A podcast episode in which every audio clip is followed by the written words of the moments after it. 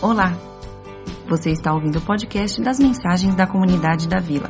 Queremos convidar você para estar com a gente todos os domingos. Estamos localizados a duas quadras do metrô Faria Lima. Para mais informações, acesse comunidadedavila.org.br um lugar de encontro e reencontro com Deus. Hoje, hoje a gente tem ceias, a, no, a nosso, o nosso momento de ceia, ela, ele não é, não é mensal certinho, é, por vários motivos, mas um deles é que quando a gente tem, eu gosto de separar a mensagem para falar especificamente sobre o momento da mesa do Senhor, os elementos e esse meio de graça que é a ceia. Ah, então a gente tem sempre separa cada 45 dias, dois meses, o momento da ceia. E esse momento da ceia a gente tem é, esse tempo específico para refletir o que quer dizer ah, o pão, o vinho, a ceia, a mesa, a, a última ordenança de Jesus, o que isso representa. E é o momento de fortalecer na fé os irmãos da comunidade da vila. É, por isso eu queria que vocês abrissem a Bíblia, hoje eu vou falar do pão, em João 6, de 26 a 68. E hoje a gente vai ler um trecho grande, tá? Não é, não é comum isso, mas também não pode ser nada. Ai, que horrível, hoje a gente vai ler um texto grande da Bíblia, né? Se é na igreja, é o único lugar que a gente pode investir tempo lendo um trecho maior. Interessante esse negócio de pão. Vou contar um negócio para vocês. Pão, eu, eu sou filho de recifense, meu pai nasceu em Recife. E eu sou e a minha mãe nasceu em Rio Verde, Goiás.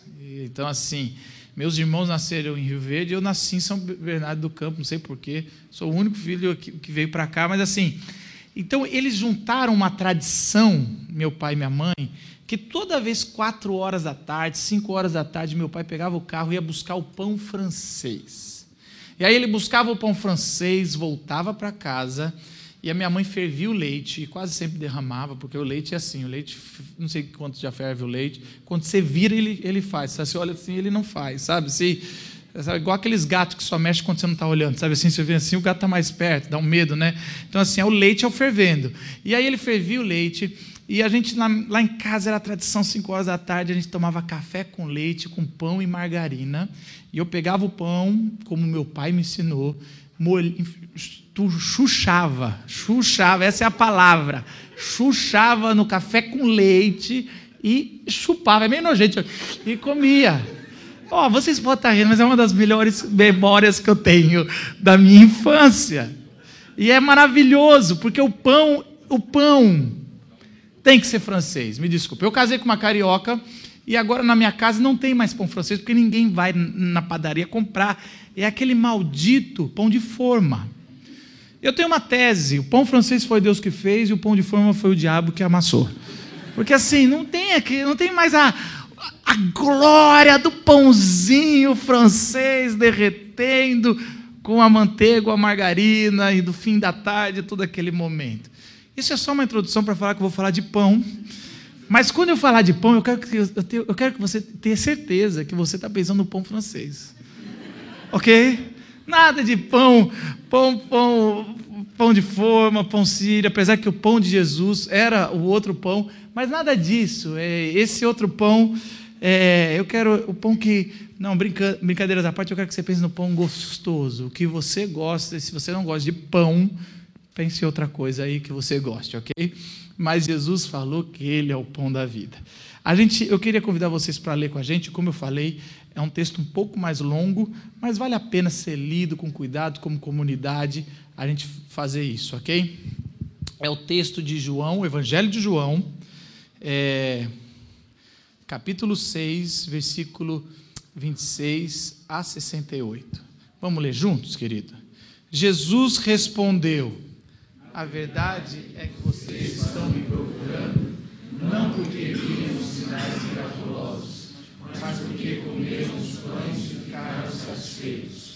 não trabalhem pela comida que se estraga, mas pela comida que permanece para a vida eterna, a qual o Filho do Homem nos dará. Deus, o Pai, ele colocou os seus filhos de aprovação. Então lhe perguntaram, o que precisamos fazer para ele?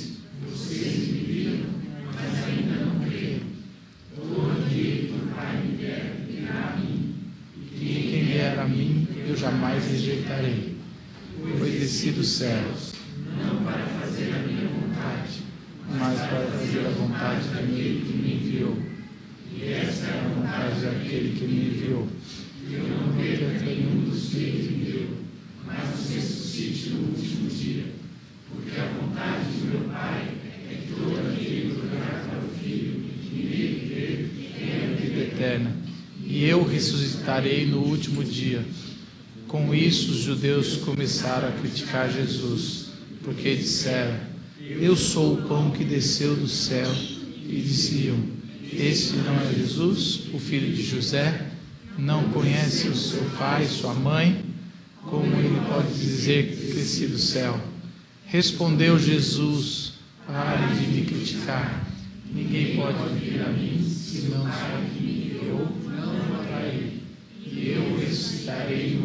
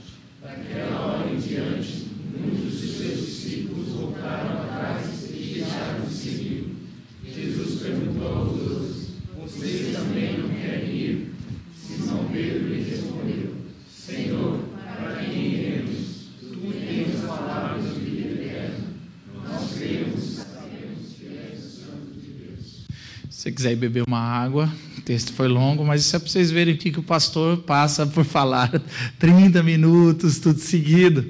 Mas o texto de João é assim. Deixa eu falar um pouco da característica do Evangelho de João. João é o último a escrever os textos bíblicos. Toda a Bíblia Sagrada, ela é escrita depois. A gente geralmente porque tem os Evangelhos antes, né? Você tem Mateus, Marcos, Lucas, João. Aí você tem Atos, que é um livro histórico que vai contar até chegada a como vai acontecer com Paulo, e depois você tem as cartas paulinas, você pensa, nossa, Paulo teve acesso aos evangelhos, e aí ele escreveu as cartas, teve Não, as cartas paulinas vieram antes dos evangelhos. Paulo foi o primeiro a escrever ah, no Novo Testamento ali as suas cartas, e aí você vai ter os evangelhos se formando, e o último dos evangelhos vai ser João. João, já como ele foi um discípulo muito novo, provavelmente uns 18 anos quando seguiu Jesus, e era considerado discípulo amado, ele viveu muito tempo, e aos seus, seus 80, 90 anos, ele já está no final da sua vida, ele está escrevendo, ah, um, ele vai escrever um evangelho vai escrever três cartas e vai ah, escrever a revelação de Apocalipse. E, e João ele vai olhar os, os três primeiros evangelhos que foram escritos, Mateus, Marcos, Lucas, João, e ele vai falar: olha que bacana, eles dedicaram para escrever um, é, um texto histórico, assim, para revelar o que Jesus fez exatamente. É chamado sinóticos, de que é, porque eles são muito parecidos, tem textos tirados de um para o outro, muito claro quando você vê. E João fala assim: eu vou escrever o quarto evangelho, mas eu vou escrever diferente. Já que eu estou afastado e eu comecei a ver o grande, a grande fotografia, eu vou ah, escrever um evangelho aonde eu quero não só relatar historicamente, eu não vou ficar me preso nos, nos, relatos históricos, mas eu vou me aprofundar no que cada ação de Jesus tem, tem a ver com algo mais profundo. E aí, é, João tem duas características, uma você já percebeu, João escreve, cada ponto dele não é um ponto rápido. Quando você vai ler Lucas, é milagre atrás de milagre. Tum, tum, tum, milagre. Então você pega um trechinho, já lê. Não tem como você começar a ler Lucas e não virar um pentecostal, porque é muito milagre, é muita coisa e é muito legal. E aí, só que João não. João ele pega, vai. Se você está naquele período da noite que você vai dormir, você fala assim: esqueci de ler a Bíblia, vou dar uma lidinha rapidinho só para não se encargar. Não vai em João. Senão você vai ah, ter que ler igual esse texto que a gente foi assim. Vai falar do pão, você vai até o fim. Vai em, em, em Provérbios, é um versículo, acabou, tirou o cargo, já tem a lição completa, o pontinho ali tudo mais. Mas João, então, ele tem esse, esse jeito de escrever prolongadamente que tem a ver com a outra característica. Cada milagre que Jesus, que Jesus realiza, João vai a fundo então, por exemplo, João começa no seu primeiro capítulo é, trazendo sobre o verbo que era Jesus e virou carne. Esse negócio de virar carne ou é, comer a carne começa no capítulo 1. No capítulo ah, 2, Jesus já faz o primeiro milagre a transformar água em vinho. E aí vai. 4 tem a mulher samaritana. No 3 tem Nicodemos, aonde Jesus está falando sobre nascer de novo. Se quer vir a carne, tem que nascer da, da, da criação que foi do vento do Espírito. Aí tem a mulher samaritana que está com sede, e aí Jesus começa a falar: Eu sou a água viva. E aí depois disso, Jesus vai começando a ganhar esse corpo. Eu acho que a água viva foi um. Todo mundo já conhece sobre essa expressão quando Jesus vira na, na, na mulher samaritana que ele é a água viva, isso é muito legal, quem beber dele nunca mais terá sede. E depois ele vai entrando, ele multiplica os pães. Cinco, é, é, Jesus vai fazendo isso, no começo do capítulo 6 ele faz o milagre da multiplicação dos pães, e aí Jesus ah, sai, anda sobre as águas, é muito legal, e quando ele volta, o povo é, pergunta, vem para Jesus e fala: Jesus, a gente não viu se atravessando, a gente não viu é, você chegando aqui, mas a gente queria poder estar mais tempo com você. E aí Jesus dá um corte, que é um versículo antes da gente começar a ler. Jesus vai falando assim: Vocês me procuram porque vocês, porque eu multipliquei os pães e vocês querem é, alimentar de novo. Eu não estou buscando seguidor que fica olhando para um próprio umbigo e só quer as coisas básicas da vida. E aí, Jesus vai entrar numa que se Jesus tivesse um consultor de marketing, esse cara falaria: não, não vai por aí não, que está dando errado. Porque Jesus começa a falar assim: ó, então tá, vocês estão procurando esse pão que eu alimentei vocês, mas eu quero dizer que tem um outro pão melhor.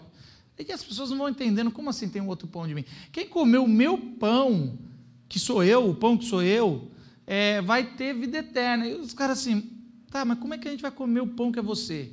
E aí Jesus começa a falar: não, vocês não estão entendendo? Compre a minha carne e bebe meu sangue. O negócio fica meio vampiresco, sabe assim?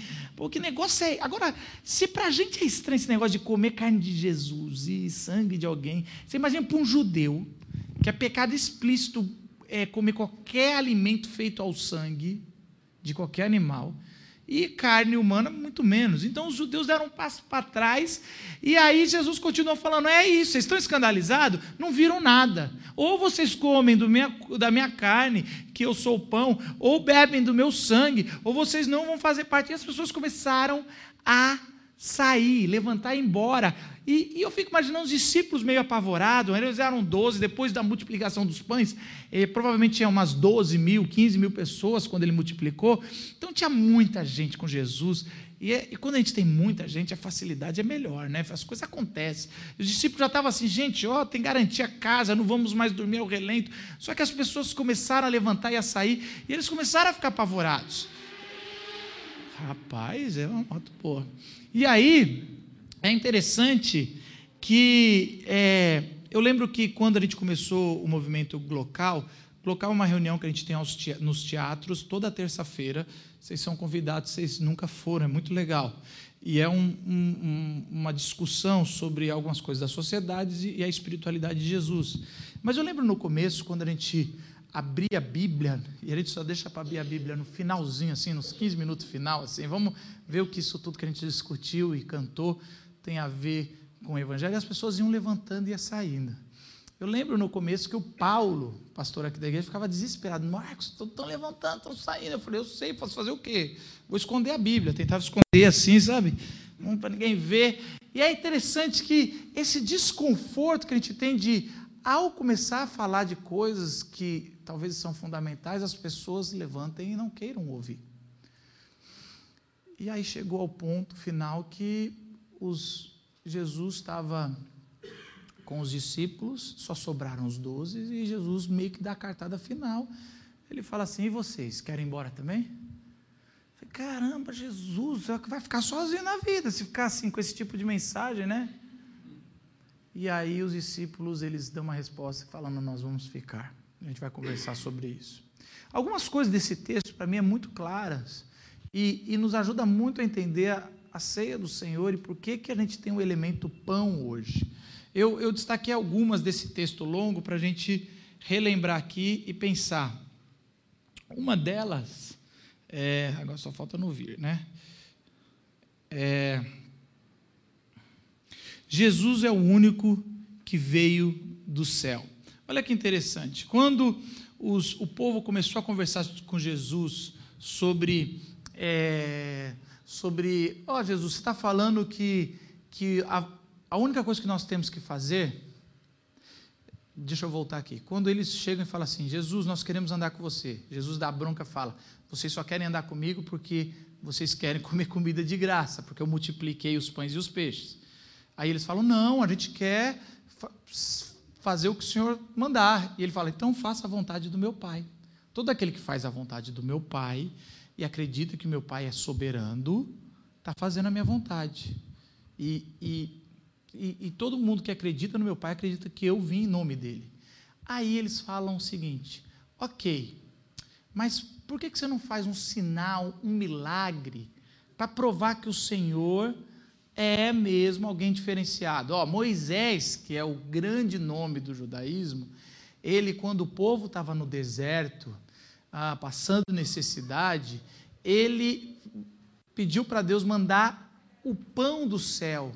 Era chamado de maná no Antigo Testamento.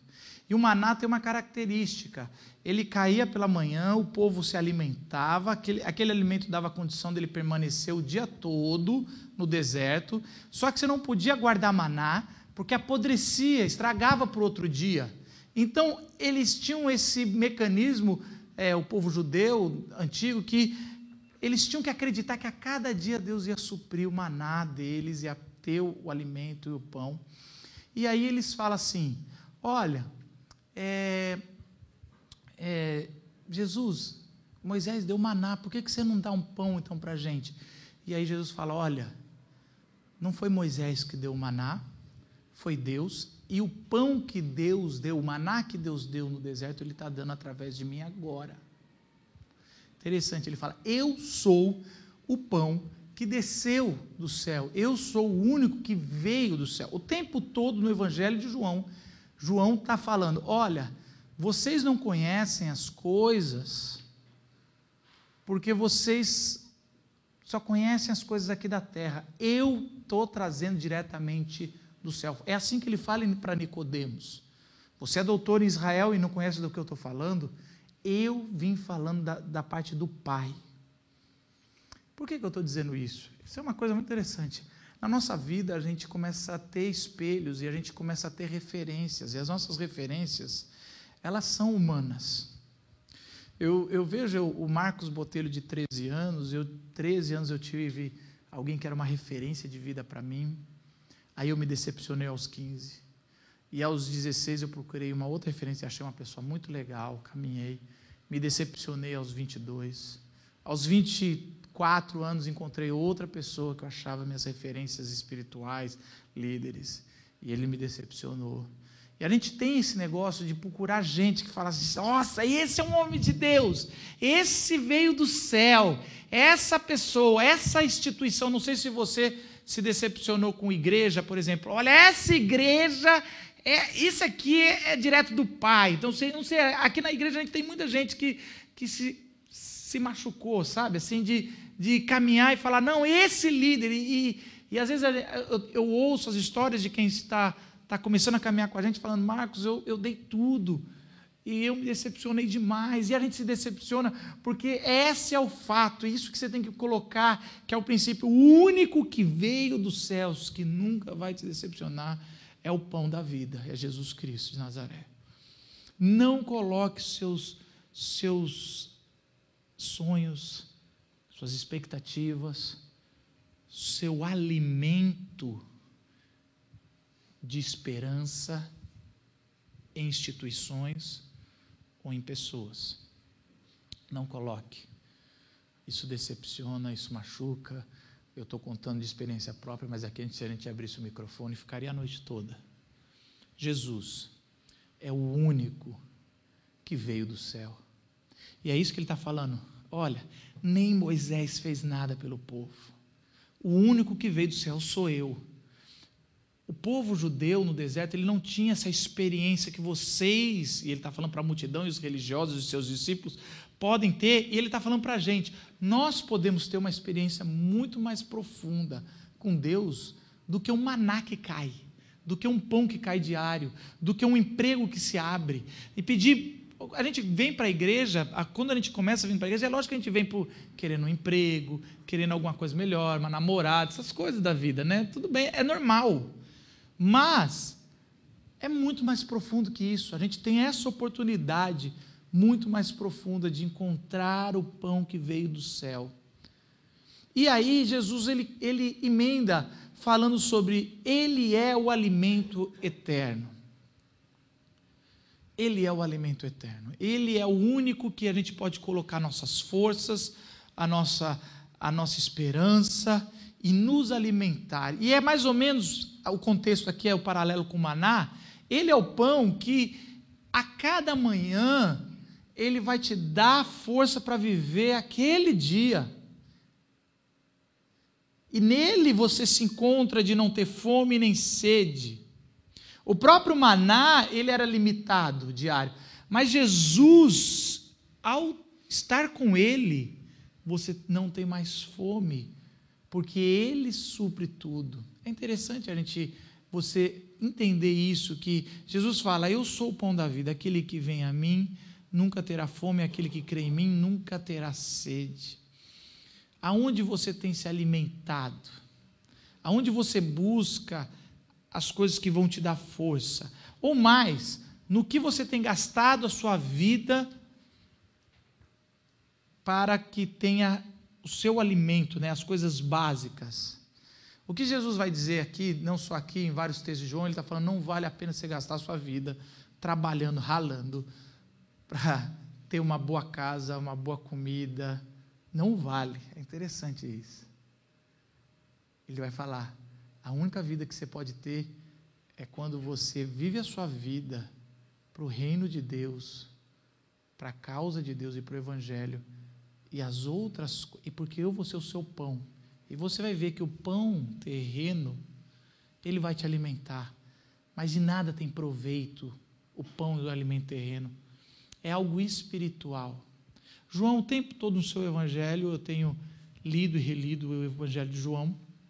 Ele está falando sobre essa dimensão, que a gente se prendeu na dimensão material mas que Jesus veio trazer essa dimensão espiritual de desde nascer de novo, de ter um líquido que você bebe espiritualmente, que é o pão, que é o Cristo, que vai nos alimentando e vai nos dando força. E o que a gente vê hoje em dia é a gente se alimentando.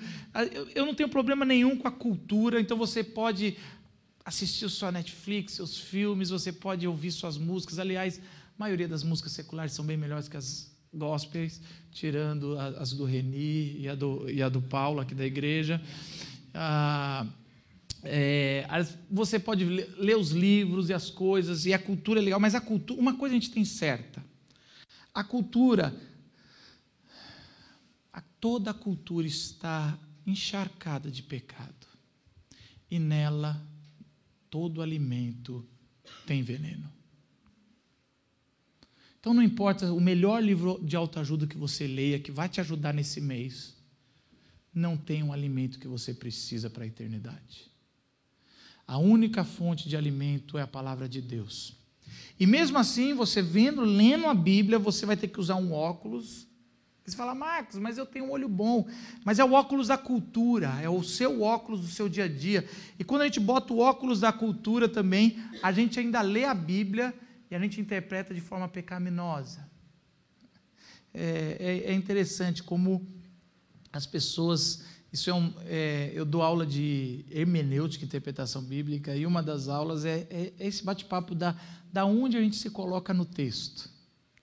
Não importa se você lê a Bíblia corretamente, se você sempre se coloca no lugar do mocinho, a Bíblia não vai falar com você.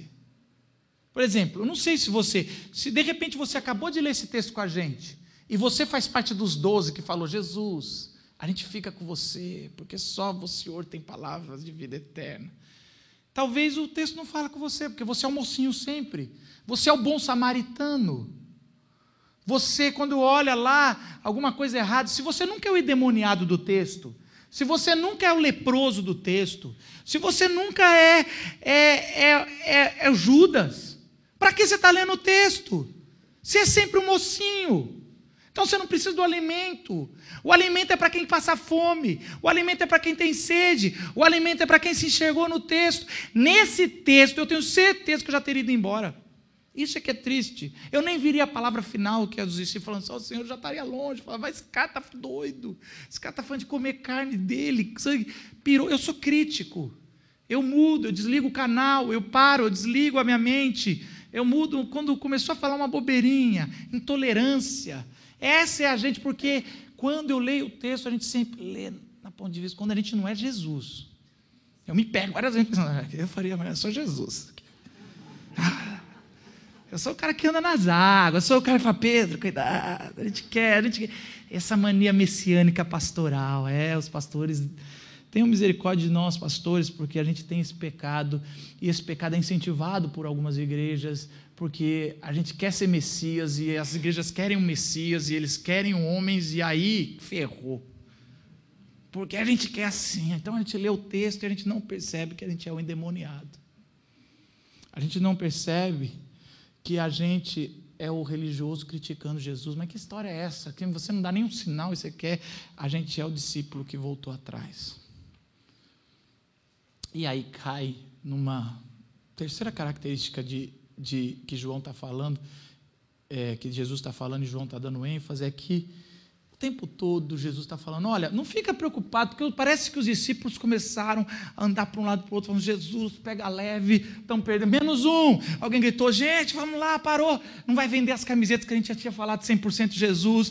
Para, Jesus, vai devagar. A gente está tentando segurar as pessoas, você está fazendo essa mensagem, está piorando. Não ficou, volta para a figura de linguagem pro, da, da água viva, ficou legal, é mais legal, é mais legal, o vento só para onde quer, o negócio fica meio transcendental, não se explica, fica. Agora esse negócio de carne e, e sangue não ficou legal, e aí Jesus fala: calma, gente, calma, nenhum que o Pai me enviou eu perdi. Isso é incrível. Eu acho isso incrível. Primeiro porque eu sou presbiteriano. E aí é a hora que vocês não me veem muito falando, mas agora eu vou falar. É, o texto está aqui. E o texto é claro, lê o texto, você vai ver. É assim, Jesus vai falando, nenhum que eu, não é que assim, eu estou indo, gente, quem quiser, levanta a mão, vem. Não. É o Pai.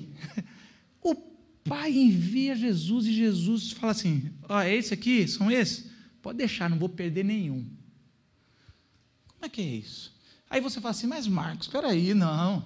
Na minha vida eu tive que um dia encontrei, eu tive que tomar uma decisão para Jesus. Eu não estou dizendo que ninguém tem que tomar uma decisão. Eu estou dizendo que quando você toma uma decisão e você caminha para Jesus, você olha para a sua história, você vai perceber que muito antes de você tomar qualquer decisão, Deus já estava cuidando de você aqui, e aí Ele colocou uma pessoa aqui para te levar, e aí de repente aquele dia que você realmente tomou a decisão, você, você ia fazer outra coisa e Deus trouxe para você.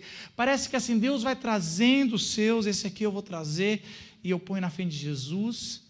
E aí, quando Jesus declara, nenhum eu perdi, ele não está falando assim que é, olha, segurei na mão, não vai. Ele está dizendo o seguinte: eu, eu, a gente leu a NVI, chama Nova Versão Internacional. Amém? Vamos? Vamos que vamos? Vou. Eu vou ler o texto aqui. Não, não foi. Beleza. Ah, Jesus não, não deixa ninguém se perder. Olha que interessante. Essa aqui é da mensagem. Mensagem é uma, é uma, é uma versão parafraseada. Ela não é palavra palavra, mas ela explica muito bem o que Jesus quer dizer como não, não deixar ninguém perder. Posso resumir assim essa vontade? Toda tarefa é, de que o Pai me incumbiu será concluída, sem a omissão de um único detalhe, para que no fim dos tempos tudo seja como ele, como deve ser. É isto que o meu Pai quer, que quem vir o Filho acreditar nele e no que ele faz e tornar-se seu seguidor, entre na vida verdadeira, a vida eterna. Minha tarefa é mantê-los vivos, intactos até o fim dos tempos. Eu gosto dessa versão porque vem muito forte sobre dizer assim: quando Jesus fala, não vou perder ninguém, é eu vou até a cruz por cada um que está comigo. Isso é que, que é a entrega do pão, que é partido. O pão é partido porque Jesus falou: olha, se para ter você e para ter você, Marcos, que tem síndrome messiânica, que não, nunca se enxerga bem no texto, para alcançar você, eu vou até o fim, nenhum vai se perder.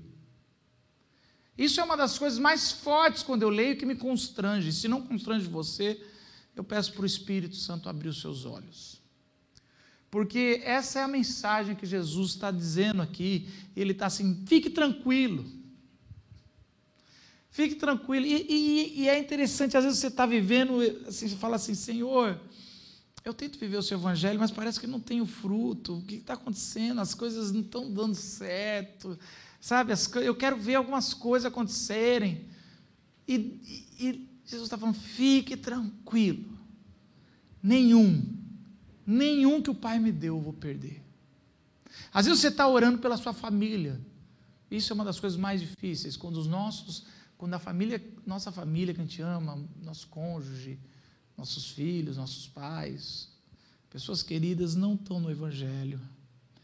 E é tão triste porque a gente ora, a gente tenta pregar e a gente às vezes tenta convencer. Talvez essa é a palavra para você. Que Jesus está dizendo: fique tranquilo, minha querida, fique tranquilo, meu filho. Nenhum, nenhum, nunca se perdeu. Porque a cruz é mais forte do que a minha a sua vontade. A cruz, ela cumpre o seu papel. E aí que você cai num, numa outra característica do texto, que é Jesus o Cristo só pode ser visto pela fé. É interessante que, que, que Deus, é, Jesus o tempo todo vai falar: olha, não se preocupe, vocês estão vendo. Eles começam a falar: ah, mas Jesus, você não é o filho de José, de Maria? Você não, a gente viu você aqui, conhecemos seus pais. Como é que você fala que você é o pão que veio do céu? Não tem nada a ver. Você, eu conheço você. E aí Jesus vai falar: olha, vocês conhecem o Jesus que anda aqui, mas só vê o Cristo quem tem os olhos da fé. Por que, que eu estou dizendo isso? Porque às vezes você caminha na igreja e você é um bom religioso, faz as coisas certinhas, e você enxerga o Jesus da religião. O Jesus da religião é controle social. O Jesus da religião é um bom exemplo moral. O Jesus da religião, ele, ele, é legal, ele traz, ele tem o seu papel sociológico. Tanto que as, as, as, os estudos sociológicos, as universidades já reconheceram, é importante ter religião, mas não é esse Jesus que a gente prega aqui apenas, a gente vai muito mais profundo, é o Jesus o Cristo, é o pão da vida, é o que veio tirar o pecado do mundo, é o único alimento, é aquele que foi, é e será. Por último, quando Jesus está no final ali, só está os doze, tem aquela pergunta: vocês também querem sair? E Jesus fala: é, vocês querem sair? E os discípulos falam: mas Senhor, a gente também, o Senhor está dando esse checkmate? É, porque Jesus é tudo ou nada. E aqui, gente, é, é bom a gente passar por isso, porque assim, a gente geralmente prega nos textos mais bonitinhos de Jesus. Mas esse texto ele acaba de um jeito mais checkmate ele fala assim: e aí? Porque essa pergunta que ele fez para os discípulos, ele faz para nós hoje à noite. E aí? Vocês também querem o Jesus oba-oba? O Jesus da multiplicação dos pães? Então já acabou para vocês, os pães já foram multiplicados, vou embora. Aí eu dou um passo para trás e falo: Pô, Jesus, eu sou mó vacilão. Eu quero é a multiplicação dos pães. Mas assim, só o Senhor tem palavra de vida. Não dá para você viver uma vida aonde você enxerga a realidade de Jesus aos domingos. Não dá para você falar que a Bíblia é a palavra de Deus aos domingos. Não dá para você ter uma vida descolada da espiritualidade. Aquele que nasceu de novo, aquele que nasceu do alto, ele enxerga de uma nova forma a nova criação. Aquele que bebeu a água, não do poço, mas a água de Cristo, ele tem uma fonte a jorrar. Aquele que comeu o pão, ah, aquele que comeu o pão faz parte de um novo corpo. A sua carne, o seu sangue. Essa figura de que quando Jesus vai insistindo, e na verdade ele está insistindo isso, é tudo ou nada, aceita, ou eu sou a fonte de vida, a fonte de alimento, ou eu sou o que te move, ou eu sou o que te coloca de pé de manhã, ou você não faz parte comigo. Eu tenho que ser mais do que uma referência. Eu sou o Cristo. E na sua vida, isso tem que ser uma verdade.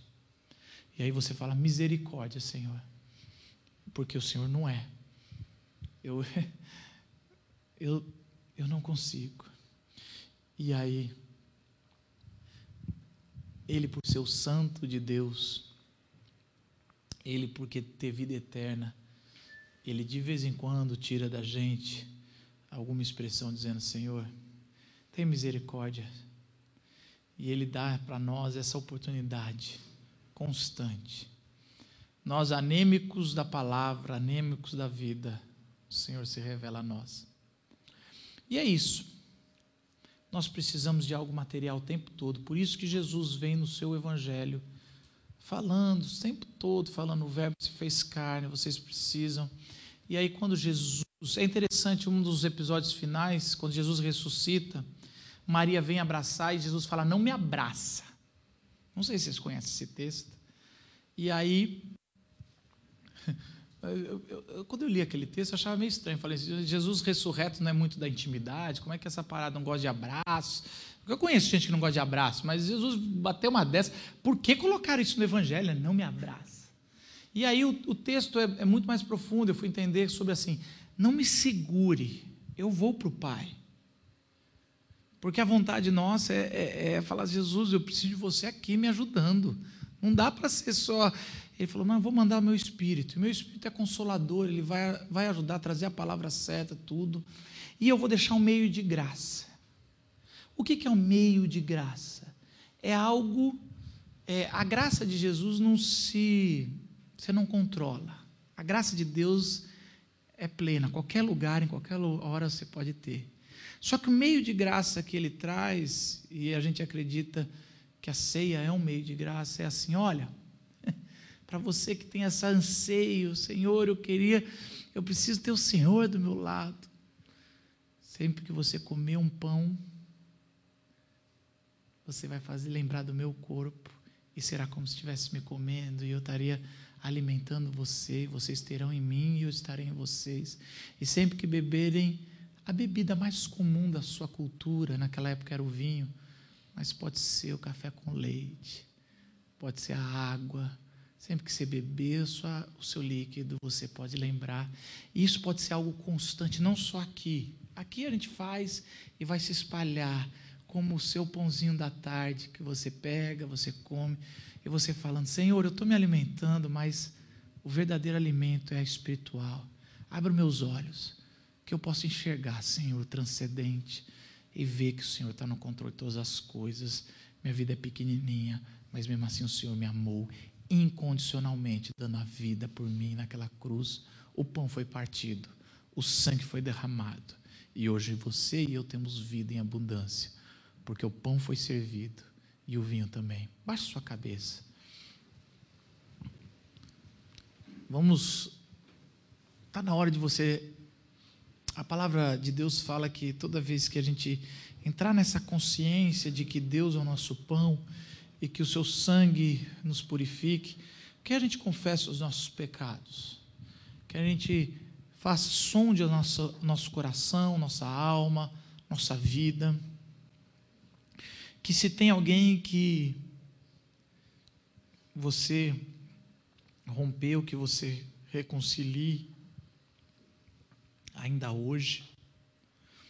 É bom isso, a palavra de Deus ela veio para passar limpo. E que esse meio de graça que a gente tem que seja algo que passe a limpo a tua vida.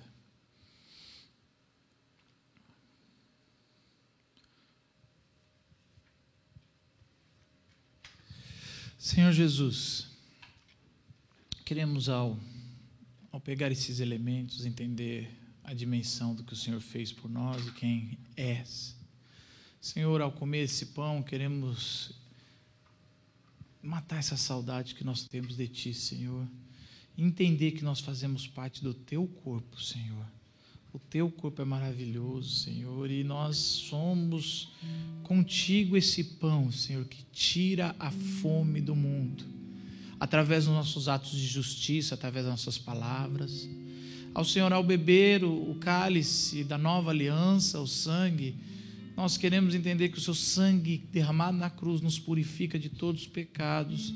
E mesmo sendo pecadores, nós temos condição, Senhor, de ser luz para o mundo, Senhor, e sal para, Senhor, preservar essa terra, Senhor. Senhor, ao comer os elementos, queremos relembrar, Senhor, o que o Senhor fez, relembrar que o Senhor um dia vai voltar, Senhor. E aí teremos o pão da vida, Senhor Maravilhoso, Senhor, Teu és. Obrigado, Senhor, por essa oportunidade. Aonde todos que estão, Senhor, se sentindo acolhidos por Ti, pode ter acesso. Em nome de Jesus, amém.